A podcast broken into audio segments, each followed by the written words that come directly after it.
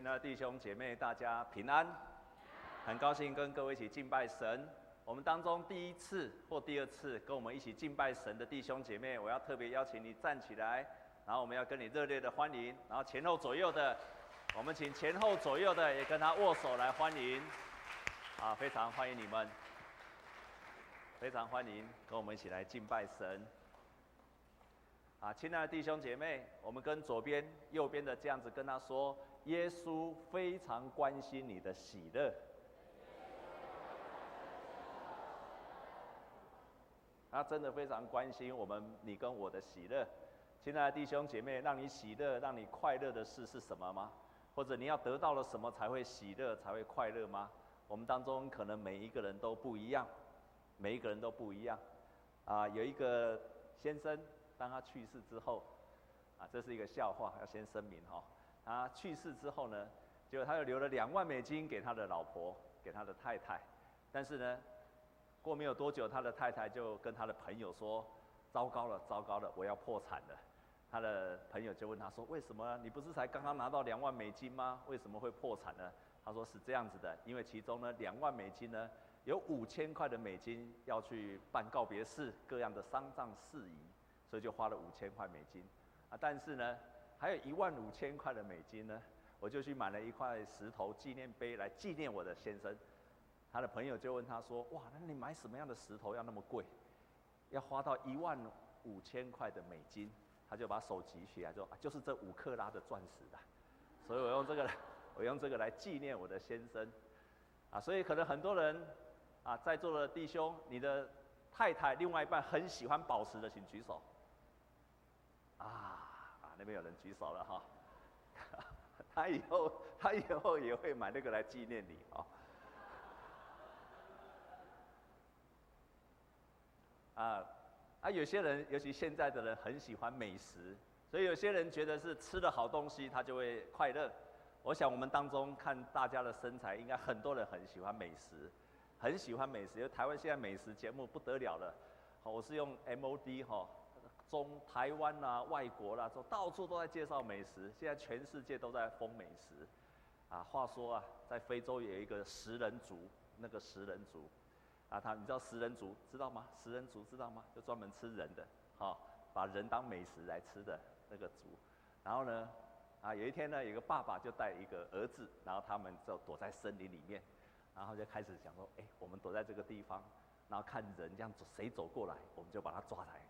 因为我们肚子饿了，要抓人来吃，就第一个就来了一个很瘦很瘦的人就走过来，儿子就跟爸爸说：“爸爸，这个不错哦。”爸爸就跟他说：“这个太瘦了，吃起来没有什么口感，都是骨头，这个不要，这个不要。”就让那个人就过去了，就过了没有多久，又在那等等等，就又来了一个啊，一个很胖的人就走过来，他就跟他说：“爸爸，这个不错，这个很胖哦。”刚刚那个太瘦，这个很胖，不错。爸爸就跟他说：“不行，太胖不好，吃起来太油了。好，吃起来太油了。好，吃起来太油了。哦，我没有别的意思，我看你没有别的意思。他说吃起来太油了哈，而且吃那么油会得到什么胆固醇、心脏病啊，这个人不好，太油了，就让他过去了。又过了一会儿，哎。就走过来一个身材非常好又非常漂亮的美女，就走过来了。儿子就跟爸爸说：“爸爸，这个怎么样？”爸爸就说：“哎，这个好，这个太好了，我们把它抓回去，然后把妈妈煮来吃。”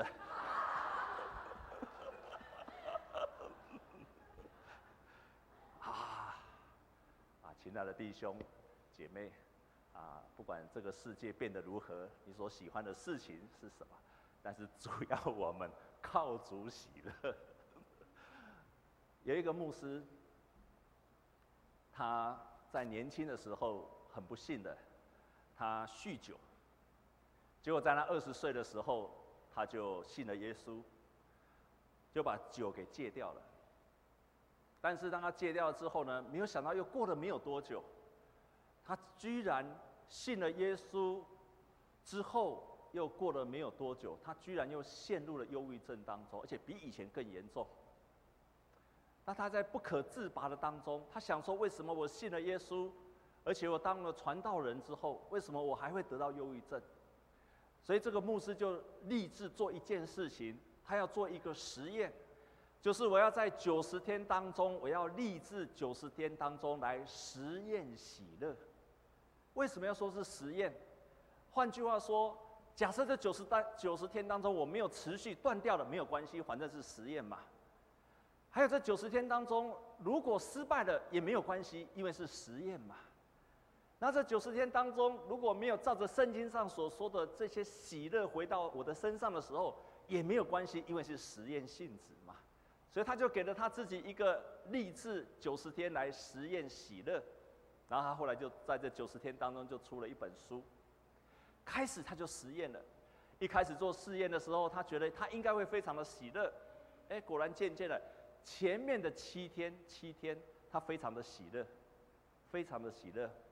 没有想到过了七天之后呢，亲爱的弟兄姐妹，他发现到，你知道吗？他发现到七天以后，他就喜乐不起来了。他很刻意的要寻找喜乐，要让自己生命喜乐起来。可是过了七天之后，他喜乐不起来。亲爱的弟兄姐妹，你猜猜看，你猜猜看，也许你也会发生这样的事情。当他决心要快乐的时候，他也努力的快乐，试着各样的方式快乐。你猜猜看，快乐最大的敌人，你猜是什么？你猜是什么？猜猜看，有没有人有答案？结果当他这样开始做的时候，他发现七天以后，喜乐的最大敌人就是无聊。原来你要满足各样的事情，你喜欢吃好了，就让你一直吃，吃到最后就是好无聊了。他发现无聊是他最大最大的难题，但是他坚持了下去，他坚持了下去。到了九十天之后，他得到了一个很棒的结论。这个结论也是我今天要分享给各位的。他发现了一件奥秘。他说：“是原来圣经中的喜乐是真实的，但是喜乐是操练来的。喜乐是操练来的，也就是说，喜乐不是凭空而来。”喜乐也不是你一直得到什么，喜乐是你操练来。然后他说，喜乐就像人的肌肉一样，你越锻炼它，越锻炼它，越锻炼它，然后你的肌肉就越强壮。照样的，当你把喜乐真的当成是一门功课去操练它的时候，喜乐就成型在你的生生命的当中，你的心智就越来越喜乐，你就越刚强。他在这本书里面，他说了一句话说。我在这九十天当中，不是没有遇到不幸的事情，不是没有遇到困难的事情。可是当我越操练的时候，那些困难我就越有能力去跟他征战，所以喜乐仍然可以持续在我的身上。我们跟左右的人跟他说：“亲爱的弟兄姐妹，喜乐是操练来的。”在我们今天所读的圣经节里面，耶稣基督的的确确非常非常关心我们是不是喜乐。所以在今天的圣经节，从约翰福音十三章、十四章、十五章、十六章、十七章这五章当中，这五章的当中，是耶稣他要被钉十字架以前所说的话，也就是他要离开世界了。在离开世界的时候，他必须对他的门徒说最重要的话。在这个五章的当中，耶稣总共的说了八次，说你们要喜乐，你们不要忧愁，你们要喜乐，你们不要忧愁，你们要喜乐。所以在今天所读的圣经，耶稣提醒他的门徒说：“你们要喜乐。”然后告诉他们说：“我要离开你们了，你们现在会忧愁，可是过了不多时候，你们当我再来的时候，你会再一次的经历到喜乐。”你看，在短短耶稣离开这个世界之前，这么短短的五章当中，耶稣这么强调喜乐。耶稣真的关心门徒的喜乐，他也关心你是不是喜乐。他也关心你是不是喜乐，所以耶稣说的这个喜乐，不仅仅是在他离开世界的时候所教导的，包括整个圣经，也都在教导要喜乐。圣经中最重要的告诫的、提醒的，不是金钱，不是权力，不是性，而是告诫提醒我们要喜乐。所以喜乐是神的命令。喜乐是神的命令，不是可有可无的，是成为神的儿女就一定要喜乐，非喜乐不可，非喜乐不可。我念几段的圣经，从旧约到新约几段的圣经，你就知道为什么这么重视喜乐。当以赛亚书说到安息日的时候，他这样子说：“你在安息日要喜乐。你如果在安息日调转你的脚步，在我的圣日不以操作为喜乐，称安息日可喜乐的，称耶和华的圣日可尊重的，而且尊敬这一天，不办自己的私事，不随自己的私意，不说自己的私话，你就会以耶和华为乐。”耶和华要使你乘驾地的高处，又以你的主雅各的产业养育你。如果你看重主日，不看重自己的事，看重神的事，不做自己的私事，不做自己所要说的话语，你看中这一天的时候，耶和华会成为你的喜乐，这一天会成为你的喜乐。我们再看另外一处，诗篇三十七篇第四节这样说：你要以耶和华为乐，他就将你心里所求的赐给你。如果你以耶和华为你的喜乐，你的祷告神就赐福给给你的。你要以耶和华为乐，亲爱的弟兄姐妹，你有看过哪一个信仰说你要以这个神明为乐的吗？很多人台湾在拜关公，哎，不是关公，关关关关公。有些人拜菩萨，亲爱的弟兄姐妹，你有没有听到拜菩萨的拜关公说，我拜关公好喜乐，好喜乐，有没有？愈拜愈喜乐，你捌听过不？可是旧约清清楚楚的告诉你说，你要以耶和华为乐，你要以耶和华为乐。我们再看新约其他的地方，罗马书第五章第三、第四节这样说：不但如此，在患难中也要欢欢喜喜的；遇到患难也要欢欢喜喜的，因为知道患难生忍耐，忍耐生老练，老练生盼望，盼望不至于羞耻，因为所赐给我们的圣灵将神的爱浇灌在我们的心里面。还不止这样子。我很喜欢的一节，雅各书第一章这样子说，他这样说：你们若在百般试炼当中，都要以为大喜乐。在试炼、在痛苦的当中，要大喜乐。我们在跟左边跟右边的跟他讲说，你要大喜乐。所以你看，圣经从头到脚。从头到尾一直很关心神的子民、弟兄姐妹是不是过着喜乐的人生，生活当中充满了喜乐。甚至于圣经在希伯来书说，你被管教的时候也要喜乐，因为他说，当你被管教了之后，一开始一开始会觉得愁苦，但是后来那经验过的人会结出平安的果子。也就是说，你在做各样的事情，遭受到苦难，即使上帝在管教你的时候，你都要喜乐。多么棒的信仰，多么好的福音啊！那么，耶稣基督他所关心的喜乐，跟这个世界上的人的喜乐是不一样的。耶稣基督所关心我们的，不仅仅是我们要有正确的信仰，还包括我们要有正确的情感。正确的情感就是要喜乐，在做任何的事情都要有喜乐。耶稣基督他本身就会成为我们喜乐的根基。为什么耶稣基督他要我们把上帝、把耶稣基督成为你喜乐的根基？不是建立在其他外在的事物，不是你的儿女，不是你的另外一半，不是你的房子，不是你的产业。不是因为这些外在的，因为这些东西都会被夺去。在今天我们所读的圣经，耶稣基督清楚地告诉他说：“他说这个喜乐是没有人能够夺去的。”耶稣基督说他会再来，他跟他的门徒说：“我会再来。我离开你们的时候，你们会忧愁；可是我会再来，再来的时候，你们就会得着喜乐。就像一个妇女，她怀孕了，生小孩子的过程，一开始是会忧愁。”可是，当耶稣基督再来的时候，小孩子生出来的时候，就会得着喜乐。然后，耶稣基督给我们一个很大的保证，说这个喜乐是没有人能够夺去的。他不应该因为你的时空的转变，不应该因为你有没有获得什么东西，而夺去你的喜乐。你的喜乐建立在耶稣基督上面，是没有人能够夺去的。愿你的喜乐是真真实实的建立在耶稣基督上面。为什么建立在耶稣基督上面的喜乐是人不能够夺去的？第一个，因为耶稣基督会除去我们的罪。耶稣基督会除去我们所有所有一切的罪。罪是什么？在加拉太书说到那个罪，他告诉我们，他这样说：情欲的事都是显而易见的。然后你听听看，奸淫、污秽、邪荡、拜偶像、邪术、仇恨、争竞、嫉妒、恼怒、结党、纷争、异端、嫉妒、醉酒、荒宴。这些都是罪，在我们的里面，只要有这些东西存在我们的里面，不可能有喜乐。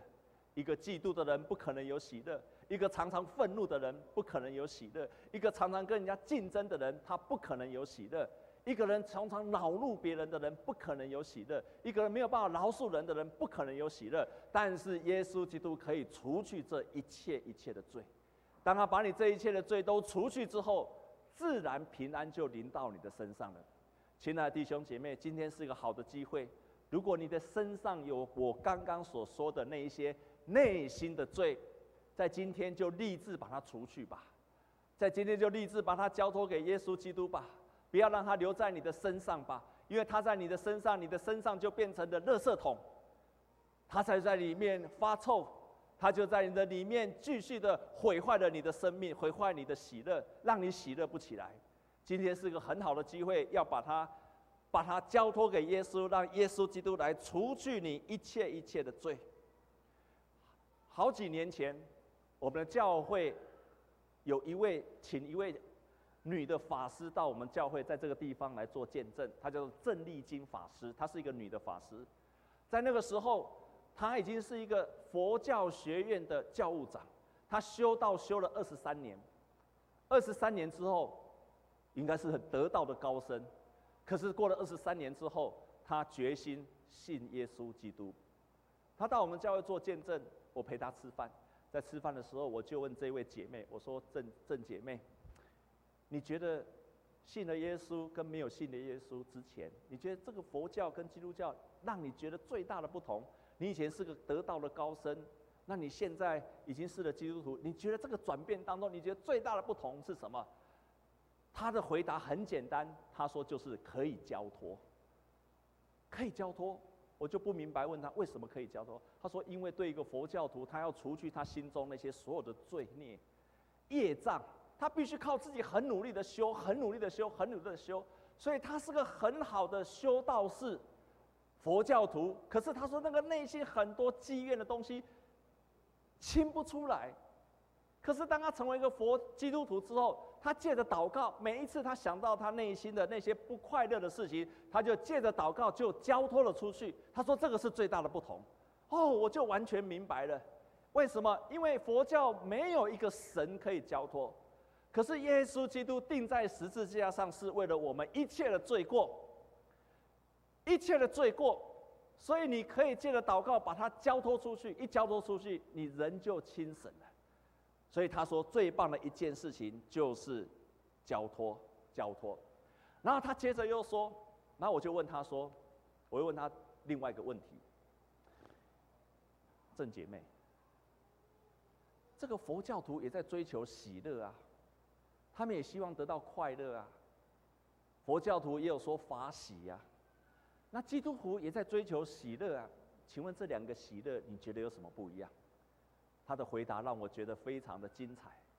他说基佛教徒的喜乐要靠自己去追求，所以那个所有的喜乐，他说只能到这里。他说到脖子，可是他说一个基督徒的喜乐是从里面涌出来的，是全身的喜乐。当他这样讲，我就明白了，因为我们可以得到喜乐，是圣灵在我里面涌出来的。罪离开了，圣灵在里面就涌出来了，那个喜乐就充满我们的全身了。有一个很得道的高僧，他曾经讲过的一句话，也许你也听过：当你们遇到困难的时候，要面对它，然后处理它。第三句是什么？放下它。基督徒相反，基督徒有点不太一样。当你面对困难的时候，面对它，处理它，交托它。交托给神，你放不下来的，你要靠自己放不下来的，所以我们说你把它交托给神。耶稣基督是我们得着喜乐的根基，因为他要要除去我们一切一切的罪。第二个，耶稣基督来，他要来改变我们的眼光，他开始去改变我们的眼光，用神的眼光来看待这一切，让我们开始学习用神的眼光去看待我们生命当中所发生的每一件事情。亲爱的弟兄姐妹，愿你得着了学习了神的眼光去看待你生命当中的一切。所以我常常说，基督徒没有好日子，也没有坏日子，都是什么？感谢的日子。基督徒没有晴天，没有雨天，都是感恩的天。为什么？因为你开始用神的眼光看你的生命当中的所发生的每一件事情，每一件事情都因为这个眼光而成为了一个祝福的眼光。这就是圣经上所说的，万事都互相效力，叫爱神的得着益处。你所发生的每一件事情，如果用神的眼光去看它的时候，就会变，开始变成你的祝福。人的眼光看来是不好的，可是从神的眼光来看，它一定会成为祝福。我非常有信心。我们举一个实例好了，举一个实例。台湾人最怕谈的是什么？是什么？死亡。台湾人最怕谈的是死亡，所以年长者很怕谈死，年轻人当然还没有到那个谈死的。亲爱的弟兄姐妹，有一个阳明大学公共卫生研究所的副教授叫杨秀仪，他的父亲得到心肌梗塞，结果放了三个支架，然后他父亲又得到帕金森。在那个很悲惨的当中，有一天，他就带着他的父亲去看看病，在看病的时候，他就跟他爸爸说，他突然灵机一动，哎，这个问题也是我要问你的，他就问他爸爸说：“爸，如果现在耶稣来到的时候，然后耶稣问你说，你可以许一个愿，我一定会帮你成就，请问你会许什么愿？”弟兄姐妹猜猜看，这个生病很重的父亲。当如果耶稣让他有机会许个愿，你猜他许什么愿？啊？对，没有错。他说：“让我赶快死吧，让我赶快死吧。”这个杨教授就跟他，在那一刹，突然他有一个念头，就跟他爸爸说：“爸，我告诉你，你早晚会死的。你要死也很容易，你等你没有多久就会死了。”你既然会死，干嘛还跟耶稣要求许这个愿呢？哎，有道理哈、反正你都被戏啊，你太了过去黑这类弯呢。你已经要死了，干嘛去许这个愿？你应该跟神求一件事情，就是我如果活的话，就要怎样？如果你还没有要我死，如果你让我活，就让我快快乐乐的活；如果神你要让我死，就你你就让我痛痛快快的死。哇！他爸爸在那个当中就恍然大悟，旁边的护士就问他说：“哎，啊，你常常跟你爸爸谈要死要活的事情吗？”他说：“没有错，因为我们都是信耶稣的人，我们知道我们的生命在神的手中，我或生或死都在耶稣基督的里面。如果有一天我死了，我们会在天上再见面，然后呢，有一天我们都会再从死里复活。我们平常在家里都在谈这些事情。”你如果有上帝的眼光，你就不怕生跟死有什么差别？如果有一天你现在就离开了，那有什么差别呢？有一天你会再复活啊！从永恒来讲，生跟死不过是一个短暂之间的而已嘛。所以这个杨教授就跟他爸爸说：如果活的话，你应该跟上耶稣说，活就让我快快乐乐的活，死就痛痛快快的死。让我们跟左右的跟他讲说：祝你，啊，这不能够讲。啊，你你你看，你要跟他讲前面那一句还是后面那一句，你自己决定。那眼光就改变了。死亡有什么好怕的呢？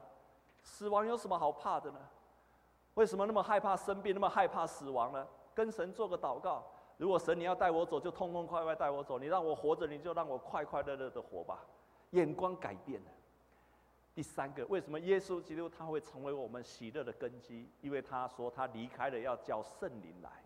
圣灵会帮助我们，在我们胜不过去的时候，圣灵会帮助我们，会成为我们的保惠师，帮助我们去胜过那些我们没有办法去胜过的那些困难、不喜乐的事情。圣经上在罗马书有一句话说：“圣灵用说不出的叹息为我们祷告。”有时候我们连祷告都没有办法得着释放的时候，圣灵用说不出来的叹息为我们祷告。这句话我稍微修改了一下，也就是说，你的叹息有多大，圣灵的帮助就有多么深。你有多少的叹息，圣灵就帮助你多少，因为圣灵会帮助我们祷告，帮助我们得着的释放。就在上个礼拜，我们的教会有很多人受洗，其中有一个弟兄。这个弟兄他在上个礼拜受洗，在受洗的时候，我们都有问道会，我就问他一个问题：弟兄啊，你为什么要受洗？你为什么要受洗？他是一个五六十，大概六十几岁的六十几岁的弟兄。我是问他，因为很少弟兄受洗，大部分都姐妹受洗，每次十个十个姐妹才一个弟兄受洗，所以弟兄受洗格外的珍贵，你知道吗？弟兄受洗像是个稀有动物一样，你知道吗？那姐妹受洗都比较没，因为很多姐妹受洗，我们这样看这个也是姐妹比较多。我们当中弟兄还没有受洗的，请举手。弟兄还没有受洗的，请举手。不敢讲啊，没有关系哈。你受洗，天上都会为你欢呼喜乐。好，啊，结果，结果这个弟兄受洗，我就问他说：“你为什么受洗？”哎，他的回答很棒。他说：“我因为我看见我太太了。”啊，我知道，我要再补充一句啊，我最近发现弟兄会受洗，都是因为太太，所以太太要好见证，阿妹吗？阿妹。真的，我最近看到受洗的都是因为姐妹，所以这个不要再讲了。后来这个弟兄，我就问他说：“你为什么受洗？”结果这个弟兄就跟我说：“他说，你知道这个弟兄还不到一年以前，他们的儿子。”大约三十多岁的儿子去世了，在我们教会办告别式。那个时候，他们两个都还没有是受洗。差不多一年以前，孩子过世了。但是孩子过世的时候，这个弟兄说：“这个妈妈就是他太太，妈妈很爱孩子。”你可以想象，白发人送黑发人，你也可以想象自己的孩子很健康，才三十几岁就离开了。我们当中很多妈妈都可以了解这种心情。可是这个弟兄说：“我看见了我的太太，我看见了我的太太，不到几个月的当中，她完全的恢复。我的太太，她的失去了她的儿子，却不到几个月的当中，她就完全的恢复了。”因为他的太太在参加了养育班、参加了恢复营会的时候，在那个恢复营会，牧师娘为他祷告，在祷告的当中，他心中那一块石头，你可以想象吗？你可以想象吗？那个心中抓住那个心中的那一块，那个把他揪心、把他揪住的心中的那一块石头，就在为他祷告的当中，那个太太亲自做见证，那个石头就掉了下来了，就掉了下来了。所以在那一刻，他说他亲眼看见他太太在不到几个月的当中，就从那个很深的悲伤当中恢复了喜乐。然后他说，如果没有神做的，他认识他太太那么多年，他太太绝对做不到。这一定是神做的，一位又真又活的神，才有办法帮助他太太从那么快的悲伤当中得着喜乐。所以他要信了耶稣，就是这个单纯的理由。耶稣基督徒之所以能够喜乐，是建立在耶稣基督的身上，是因为耶稣基督他差遣的圣灵成为我们的帮助，使得他的整个生命就翻转了过来。上个礼拜就收洗了，感谢神。不只是这样子，耶稣基督为什么会成为我们喜乐的根基？在今天我们所读的圣经，也是周报上写的金句，告诉我们说，我们一起来读第二十四节好吗？第十六章的第二十四节，第十六章的二十四节，我们一起来读。向来你们没有奉我的名求什么，如今你们求就必得着，叫你们的喜乐可以满足。耶稣基督叫他的门徒做什么事情？叫他们做什么事情？奉我的名去求，就赐给你们了，就必得着。为什么我们跟神求，他要给我们，让我们的喜乐得着满足？喜乐可以满足。耶稣基督为什么是我们喜乐的根基？因为我们奉他的名祷告，他会成就给我们。上帝会成就我们的祷告，好让我们的喜乐得着满足。好，让我们得着喜乐的，好，让我们得着满足，多么棒的一节圣经节！在圣经当中，十三到十五章，多少次耶稣说：“你们要求，就必得着；求会得着。”一直在重复这个主题。你要求，好让你的喜乐得着满足。啊，有一个小朋友啊，哥哥跟弟弟就每次到阿嬷家去的时候，然后他们就开始祷，平常在家都不祷告，到阿嬷家就开始祷告。他们就跟迫切跟上帝祷告。小孩子都喜欢玩具，然后大哥就说：“我要那个玩具的汽车。”然后弟弟就说：“我要那个电动玩具。”然后我要大荧幕的电视，然后我要手机。然后呢，弟弟每次都大声的祷告。那祷告完之后，哥哥就问他说：“弟弟，你为什么每次祷告都要这么大声？”上帝又不是耳聋，你干嘛那么大声？弟弟说：“我知道，我知道，我知道，我知道，上帝不是耳聋，可是阿妈是耳聋的。”上帝要让我们的祷告蒙应，因为他要让我们的喜乐得着满足，他要让我们的喜乐得着满足。我们祷告，奉耶稣基督的名祷告，神回应了我们，我们信心增加，我们知道神爱我们，他让我们祷告得着满足。亲爱的弟兄姐妹，喜乐，耶稣基督关心我们的喜乐，耶稣基督是我们喜乐的根基，因为他除去我们的罪，因为他回应我们的祷告，因为他要用圣灵帮助我们。耶稣基督是我们喜乐的根基，而这样的根基是人所不能够夺去的，而喜乐也是操练来的。牧师今天要教导你一个操练，也就是。你要在每一件事情上来开始操练，操练每一件事情，用神的眼光去看，操练每一件事情，每一件事，你可以做一个选择，我都选择喜乐。你可以选择悲伤，你也可以选择喜乐，这是你可以决定的。你遇到一件难过的事情，你可以选择我要继续悲伤下次，还是要选择喜乐。还有你要操练在每一件事、每一个时刻。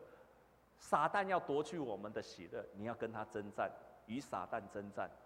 第四个，你要操练在每一个时、每一个时间、每一个时刻，都以耶稣基督为你的满足。在十七世纪的时候，一六零五年到一六九一年，有一个叫劳伦斯弟兄 （Brother Lawrence）。劳伦斯弟兄，他出生没有，他出生在一个贫穷的家庭。也没有受过太太多的教育，十多岁的时候呢，就被抓去当兵。当兵的时候，结果就瘸腿了。他非常懊恼，他觉得他自己是个又没有受过教育又很笨拙的人，然后又不会做事情，结果当兵之后呢，又瘸腿了。他非常懊恼他的人生。后来他就到了修道院去。我们知道，在中古世纪有很多的修道院。当他进去修道院的时候，他很懊悔，他去修道院不是去当修士，在中古世纪有很多的修士住在修道院里面。他进去不是当修士，他当什么？去在厕所，去在那个地方帮，在那个厨房里面煮饭给那些修士吃的。他就很懊恼，因为他很笨拙，身体又不方便，然后又觉得自己出身不好，然后又在这个这边厨房里面做很卑贱的事情。他非常懊恼自己的人生，好像生命一无是处。但是有一天，他看见了冬天过后树木又长了出来。那一刹那，不知道为什么，圣灵让他看到这一幕的时候，圣灵感动了他。他心中有个很强大的意念，说：既然神在一个冬天，弟兄姐妹，你如果去过欧洲就知道，冬天整个到处都覆盖了雪，树木都是枯，都是枯叶，树木树叶都掉光光了。可是春天来了之后，树叶又长了出来。